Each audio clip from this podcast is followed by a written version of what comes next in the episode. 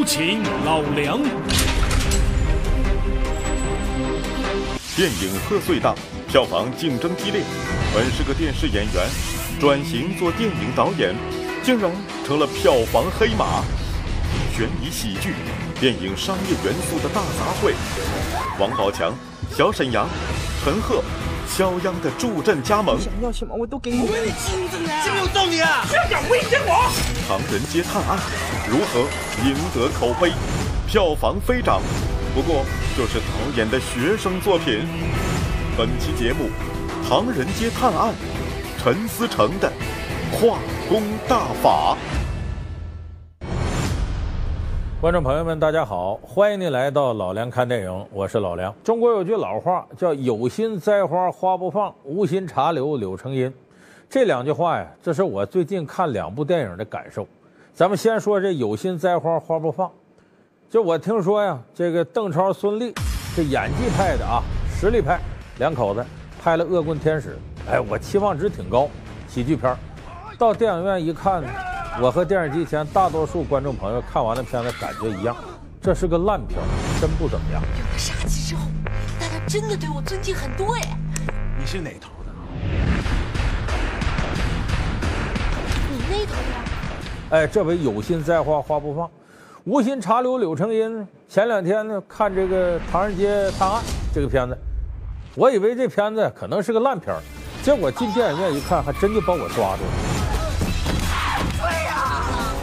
为什么抓你啊？不行！看完了一巴掌嘴啊，这片子不错。有人说你这是不是瞧不起人家《唐人街探案》这个呃导演陈思诚，主演王宝强啊？这说实在的。陈思诚呢，本来呢是演电视剧的，呃，咱们熟悉他在《士兵突击》里演的狙击手成才。《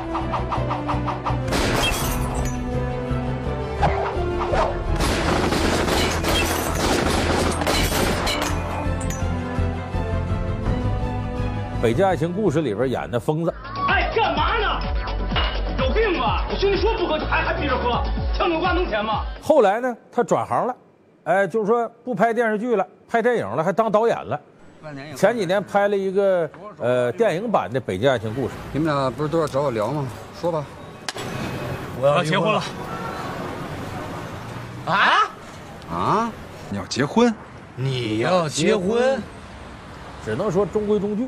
所以这一次他来指导这个所谓的喜剧悬疑片《唐人街探案》，本来我们没抱太大的希望，可没想到呢，这个《唐人街探案》成了最近。就是二零一六年元旦一个票房黑马，头一天就过一个亿了，这票房累累往上涨，而且市场的口碑啊非常不错。从头笑到尾，笑的时候吧，然后还得动脑子，也不是那种傻笑那种。情节抓人，我可不可以给十一分？九点五分，我就问十分，真的。那么陈思诚靠什么成功的呢？关键一点，在我看，陈思诚是个好学生。何为好学生呢？稳稳当当、脚踏实地，路子走的也正确，哎，而且也不乏呢属于自己的一些创造力，这叫好学生。他在拍《唐人街探案》这部喜剧片之前呢，他是把这个华语喜剧片给琢磨透了。怎么琢磨透了呢？我们说华语喜剧片，你说得出来的几座高峰是谁呢？成龙是座高峰，周星驰是座高峰，哎，宁浩的黑色喜剧是座高峰，徐峥的以这个泰囧、港囧。这又是这些年一个高峰，陈思诚呢是把这四个人的东西都拿过来了，学的十足十，然后往《唐人街探案》里一摔，一揉吧，最后形成了这么部片子，变成自己的了。所以这个不叫抄，这个叫化，化学的化，转化的化，这个能力是一个人成名的关键。因为我们现在人成名呢，好像不可能不站在巨人的肩膀上，但你怎么样？吸取前人的成果，陈思成在这方面做了一个新锐导演，一个优秀的典范。那么，陈思诚是如何把刚才我说的成龙、周星驰、宁浩、徐峥这些喜剧大咖的东西揉到自己电影里呢？咱们先看看《唐人街探案》说了一个什么事儿。《唐人街探案》讲一个叫秦风的口吃少年，考警校落榜后去泰国散心。找自己的远房表舅，唐人街第一神探王宝强饰演的唐人。秦风来了之后，却发现，原来所谓的第一神探就是个替人找猫捉狗送外卖的猥琐男，成天除了打牌就是偷看美女房东阿香洗澡。唐人街第一大美女。秦风鄙视唐人，不愿与其相处，决定回国。不料，唐人突然卷入一起黄金杀人谜案，成了多方追捕的嫌疑犯。面对这个案子，秦风突然来了兴趣，决定留在泰国，帮表舅唐人洗脱罪行。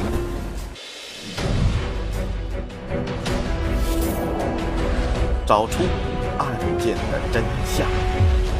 要破解罪恶，就必须接近他，甚至成为他。你看，这个情节呢，它其实是一个侦破的情节，但这里边呢有非常重要的两个人，就是小鲜肉刘昊然演这个秦风，王宝强演这个唐人，这两个人在一块推进的故事情节。这里边呢有非常典型的模仿徐峥的地方，什么地方呢？我们看这个泰囧，发生在泰国。这个贺岁片呢，《唐人街探案》也发生在泰国，场景上呢花里胡哨，集市里啊哪儿啊人挨人人挤人，你看着特别热闹，特别适合贺岁档放映。这是他借鉴了泰囧的第一点。第二个呢，王宝强，王宝强呢是现在喜剧片一个标志，尽管他的演技呢层次不是多丰富，而且有些野路子，从头到尾一个点演。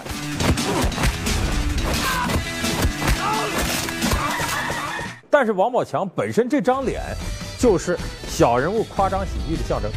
呃，徐峥可以说没有王宝强，他火不到现在的程度。你看港囧，他把王宝强扔一边用包贝尔，那感觉差多了。我不能干涉被拍摄物体的客观。我采访的时候，你为什么就不告而别了？你人性深处隐藏了很多小秘密啊！你看人这道具做的哈，你看，挺精致的哈。你看，就港囧跟泰囧比，不是一个层次的片子。他第三点借鉴徐峥的。学习徐峥的是非常重要一点，就是这种双雄模式。什么叫双雄模式？咱这么说吧，你看泰囧，就是一个有文化的知识分子，就徐峥扮演的徐朗，碰到了这个王宝强，一个文盲，结果呢，这个有文化的人的命运走向呢，却要寄托到这个文盲的身上，由这文盲去主导。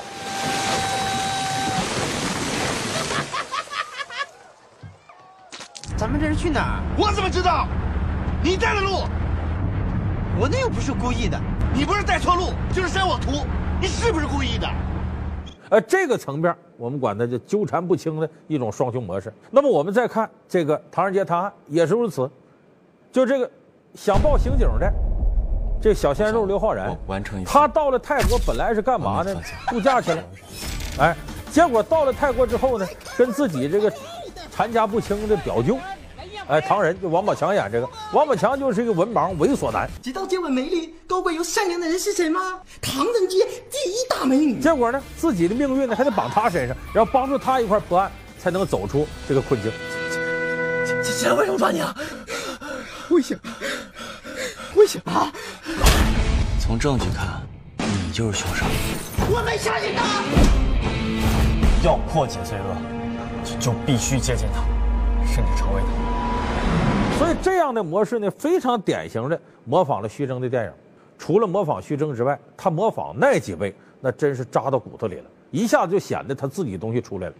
我们看这里头有一个情节很有意思：秦风和唐仁两个人逃亡，警察追他们，他们跑到了女房东阿香那楼上躲着。结果呢，那天阿香过生日，接二连三的有人就进来。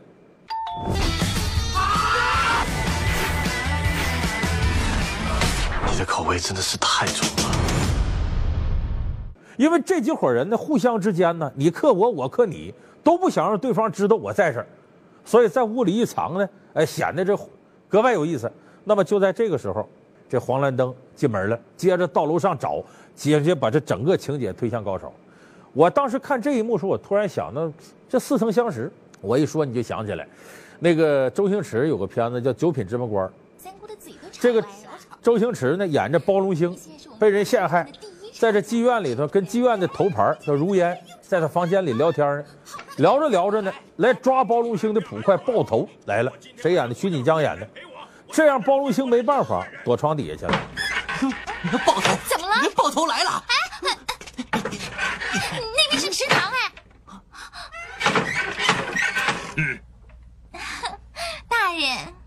大人，你不要这样，我要叫了，你不要叫吗？叫破了喉咙也不会有人理你的。要找如烟姑娘啊？是真的吧？是。哎哎，有呢，是你给我出去。是是是，哎，你们慢慢聊，我要叫了。你叫啊，叫破喉咙也没用啊！救命啊！我云照，我是协理大臣，谁敢拦我？协理大臣来了！啊，协理大臣，您了去，真的真的，您如烟。幸会幸会！你个死鬼婆敢骗我！你看这个情景，像不像刚才我说《唐人街探案》？这就说明啥？《唐人街探案》里头，阿香楼上这一幕是模仿周星驰这个九品芝麻官。那么接下来更有意思，接下来是什么情景呢？这黄兰登上来找来了，然后把这各个人呢都给揪出来。这屋里人太多了，藏都藏不住了。揪出之后，这阿香怎么圆这谎呢？啊，这是我大表哥，这是我二表哥，这是我三表哥。然后这些人捧着蛋糕，祝你生日快乐，假装给他过生日。这一幕我一看也似曾相识。我一说你可能又想起来了，成龙的电影《这宝贝计划》。《宝贝计划》里边呢，成龙不成了这个嫌疑犯了吗？然后这个是不光警察追他，这个呃放高利贷的也追他，黑社会呢想要这孩子的也追他，然后就跑到高圆圆家里。高圆圆也是女主角，你看跟这里头阿香一样，都是到女主角家里。那么他们都奔成龙使劲，正这个时候，元彪饰演的警察来了。你有什么困难？结果这警察呢，他们这三路都是犯罪分子啊，都害怕呀，就得遮掩自己身份，顾不上你整我，我整你了。那怎么遮掩呢？这个呢，就是我的大表哥啊，这是我的呃小表哥。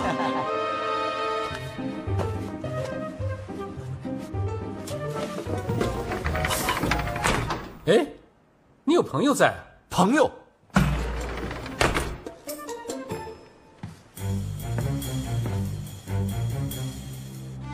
呃，他是我的大大大大大表哥，我是大表哥。你看这里边，连整个的称呼大表哥、二表哥、三表哥都和成龙的这个宝贝计划像。说实在的，我还真是从来没看过哪个喜剧片导演能够把周星驰片子的桥段和这成龙的桥段能够天衣无缝的对接到一块儿，你都看不出痕迹。这说明陈思诚啊，活学活用的能力是非常强的。所以让这个周星驰和成龙两位喜剧大师王不见王的在这里拉个手。当然，他和成龙大哥学的不光这点还有这个街头追逐打斗。这不，这里边就说这个唐人正在这刮胡子呢，人告诉他警察来抓你，你俩跑吧。他俩就在大街上跑，结果跑到个农贸市场去了。啊，这把这辣椒末啊往这个警察脸上一抹，这段戏特别有意思。一会儿是把这个什么栅栏呢推倒到地上，一会儿是在农贸市场弄得鸡飞蛋打。这段戏其实大家都能看出，这是模仿成龙的搞笑的一些追逐场面。你看那个成龙大哥，呃，拍那部片子叫《特务迷城》，不就是说成龙到土耳其吗？洗土耳其浴，结果被仇家追的，差不多光着身子就跑到大街上来了。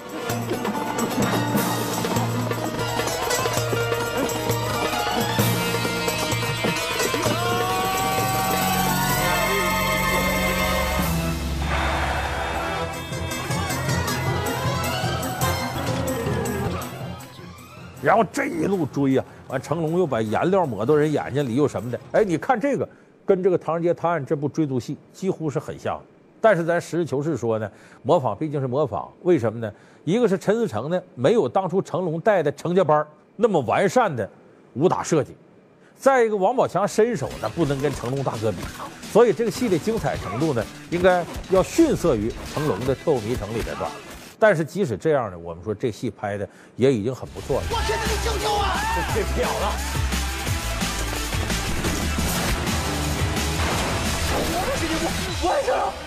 别了，他这里头有很多场景啊，呃，做了接地气的表示，就说陈思诚在模仿这方面是非常聪明的。刚才我们说了徐峥，呃，说了周星驰，说了成龙，这三位喜剧大咖的情节呢，被陈思诚呢给划到《唐人街探案》当中。但他这个故事的主线怎么把这故事讲圆了？他是主要模仿的宁浩的东西。你看宁浩的东西有个特点，咱们一一对应着这部《唐人街探案》，首先一个笨贼的设置，宁浩的作品里一般都有笨贼。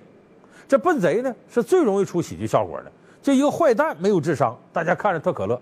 你看笨贼，咱们说《疯狂的石头》，宁浩的里头笨贼谁？黄渤，啊，操着青岛口音的笨贼。就直接拿个榔头搁那胡同给他一砸，砸完拿酒跑，谁能反应过来，对不对？你到了疯狂赛车里边，那俩笨贼呢，拿着毒品呢交易去了，傻了吧唧的就被警察给抓走了。这货你们到底还要不要了？看啥？你看，赶紧拿钱来，没缘哦。哎哎，干啥？别动！老师，黑吃黑的呢。所以这笨贼在宁浩剧里特别多。那么这里边的笨贼分量很重，小沈阳领衔。我问你金子呢。他们三个笨贼在这里弄出了很多搞笑情节。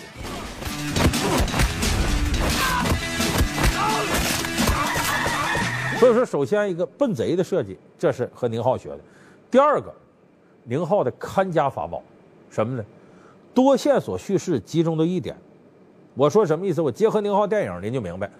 疯狂的石头里边，最终大家为的什么？就是为这块石头宝石。可是你看有多多达五伙的势力，啊，什么郭涛那保安队呀，还有刘化那边啊，还有徐峥那头，他们多线索多头，为了争这一块宝石。那么到疯狂赛车里呢，是多方力量为了追一伙毒品，哎，就甭管是有意还无意的，都奔着毒品使劲。那么在这个过程当中产生的喜剧效果，就这里边啊，代表着正义的，或者说无辜的这一方。卷到这个漩涡里，本来摘都摘不清，但是由于是多方冲着一个利益点使劲，他们之间互相火并，最后反而把主角成全了，制造出了喜剧效果。这是宁浩的看家法宝，《疯狂的石头》《疯狂赛车》都是按这路来的。当然，这也不是宁浩原创，这是英国导演盖里奇就拍那个呃两只大烟枪，哎，那个导演他擅长这种方式。那么在这里边呢，我们也看出来，就是陈思诚用了很多的线索来对照。宁浩这种手法也是多个线索奔到一块儿，争夺什么呢？这一笔丢失的黄金。这里头其实几股势力呢？你看这个唐人和秦风这一块儿，我们是搭档，唐人街神探。小沈阳那仨笨贼是一条线，一箱金子。警察局里两个互相斗的警察，就是肖央和陈赫他俩演的俩警察，是不是有重点？再加上呢，那个真正的凶手。潘粤明演的凶手，这又是一条线索，就多条线索集中在一块儿。可是这些线索互相你整我，我整你的，哎，最后反而在一定程度上让这个唐人和秦风在夹缝当中有了生存空间，最后把案子给破了。所以这也是非常典型的模仿宁浩的东西。但这里头你看最典型的医院里那场戏，就是这个唐人和秦风两个人在医院里头已经走投无路了，警察也来了，怎么办呢？打电话给那仨笨贼，小沈阳领头那个，说我们在医院呢，你来吧。来了之后呢，这仨笨贼跟警察冲突起来了，结果唐人和秦风趁这机会跑了。你看，这就是两伙人相争，最后渔翁得利，这最典型的宁浩手法。当然，这一段呢，他也在模仿《疯狂赛车》里的一个典型画面。《疯狂赛车》里边呢，有一段戏呢是两伙火并的时候呢，中间放上了一个闽南语的歌。本来这个火并的场面呢。也挺血腥的，一放这歌曲，你感觉不出来了。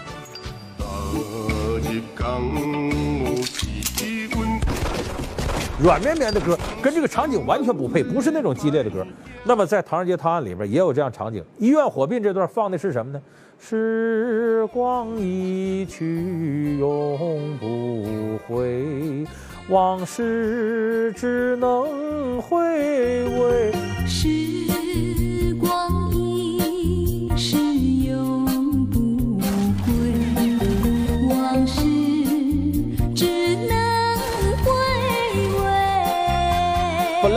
院火并呢，这场戏是打戏，而且在医院呢，看着还有点没有啥正义感。可是，一放往事只能回味，软绵绵的，一下子把这种杀伐之气给冲淡了，一下子把喜剧的东西透出来了。所以这个地方陈思诚学的是太漂亮了。所以我说在前面，你不管宁浩、徐峥还是成龙、周星驰，学的很漂亮。为什么他学的能立得住呢？你感觉不出说太多抄袭痕迹呢？是因为他做了本土化处理，他有属于自己的东西搁到里头，而且这些搁到情节，就像我刚才说。把周星驰情节跟成龙情节天衣无缝对到一块儿，它是完全跟故事主线是吻合的，是故事发展过程当中的必然，它合理，所以这不是抄，这是画，这是高水平的一种借鉴。当然呢，他借鉴可不止这四位大咖，由于这是一个喜剧悬疑片儿，他借鉴了很多侦探片的技巧。你比方说，咱们都看过《名侦探柯南》，《名侦探柯南》呢实际是两部分，一个叫。里子侦探，一个叫面子侦探。里子侦探就柯南，面子侦探毛利小五郎。就里子侦探呢，负责真正的推进情节呀、研究啊、破案；面子侦探负责啥呢？向外部介绍这案子怎么回事你看这部戏里头非常典型的这个秦风，现在我们这就是里子侦探，王宝强就面子侦探。所以结尾的时候，王宝强有个在医院里指认凶手潘粤明的时候，有大段的陈述这案子是怎么怎么回事儿这个案情简直就是天衣无缝。你看到这段，难道你不会想起来像弥勒和尚的惨案，像福尔摩斯探案里边那种形式吗？就是面子侦探里的侦探，这是名侦探柯南的设置方式。而且这个戏里头大量的使用了电影里边的本格推理。所谓的本格推理是推理小说的一种流派，主要以逻辑至上的推理解谜为主，不注重写实，而以惊险离奇的情节与耐人寻味的轨迹，通过逻辑推理展开情节，比如密室杀人或孤岛杀人等诡异类型。已经搬上大银幕的作品有英国女作家阿加莎·克里斯蒂的《尼罗河谋杀案》《东方快车谋杀案》，以及同样是英国作家阿瑟·柯南·道尔的《福尔摩斯探案集》。日本的动漫也有很优秀的本格推理作品，最广为人知的就是金田一少年事件簿和目前依然在连载中的《名侦探柯南》。电影《唐人街探案》中也涉及了清奇有无的体育馆杀人事件，恶野精武的《求道者密室》，杰克·福翠尔的《遗失的雷》等本格推理小说。你看这里边，包括那个杀人手法，为了躲着摄像头，七天以后摄像头原来的被覆盖，那好，提前七天，这个凶手就躲到这个被杀这人的房间里头。你想这个就挺恐怖，然后设计的最后呢，把这人杀了呢，他假冒这个人，然后呢让王宝强呢说运黄金，其实是把凶手运离现场，你根本通过摄像头看不出凶手什么时候走的，凶手什么时候进这么快你看到就行了嘞。设计的天衣无缝，所以这个都是照什么？都是现有的一些侦探小说里的情节，他把这里扒过来的。尤其是结尾这一块有一个大反转，说可能所有这些案子真正背后的大 boss 是谁？是那个小姑娘。那小姑娘设计的刺激她的养父去做这些案子，来达到她的目的。这个又是在原来情节之上翻了一块，翻得非常巧妙。那么这些借鉴自哪儿呢？大量的现有的我们很多侦探迷感兴趣的欧美和日本的侦探小说。所以我说陈思诚活学活用了别人非常多的东西，这是非常高水平的一种模仿。为什么我说他是个好学生呢？学了人家东西，真正的消化成自己的了，这是好学生。那么呢，我们也看了好多新锐导演呢，也在用这样一种方式来学人的东西。但是问题是呢，不是所有人都能学到陈思诚这样。我认为所谓模仿，它分成合格的和不合格的。不合格的模仿呢，那就是模仿抄袭；合格的模仿呢，我们叫转化，叫借鉴，做本土化或者属于自己的尝试。那么我们也希望中国的一些新锐导演呢，今后呢，呃，你借鉴没问题，甚至有时候抄都没问题，关键你抄的得巧点，不能太生硬，一定要跟你片子的故事情节能够吻合到一块儿。所以我说，冲着陈思诚这种聪明劲儿啊，今后他可能拍片子呀，还能拍出给我们带来惊喜的片子。当然，我还得接着昨天结尾的话题给大伙儿说说，这里边陈思诚把佟丽娅呢，包装成了一个有情有义的阿香，这老板，女房东。这个阿香呢，还能替朋友挡子弹，而且呢，关键时候还不怕事儿，啊，在里头呢，把她塑造成了个女神范儿。这个女神范儿体现在哪儿呢？漂亮。说实在，我看佟丽娅以前的戏，无论是呃电视剧版的《北京爱情故事》，还是电影版的《北京爱情故事》，都显得可怜兮兮的。唯独这里边风情万种，样儿不俗，真漂亮，看着一样好色，还真有那么点儿作为少数民族有那么点儿泰国范儿。所以陈思诚在这里边把自己老婆呀包装的是真好。所以看完了这个《唐人街探案》呢，我们又得到另一重启会启迪，什么呢？我们又开始相信爱情了。看来陈思诚那对佟丽娅是真爱。好，感谢您收看这期《老梁看电影》，我们下周四九点二十再见。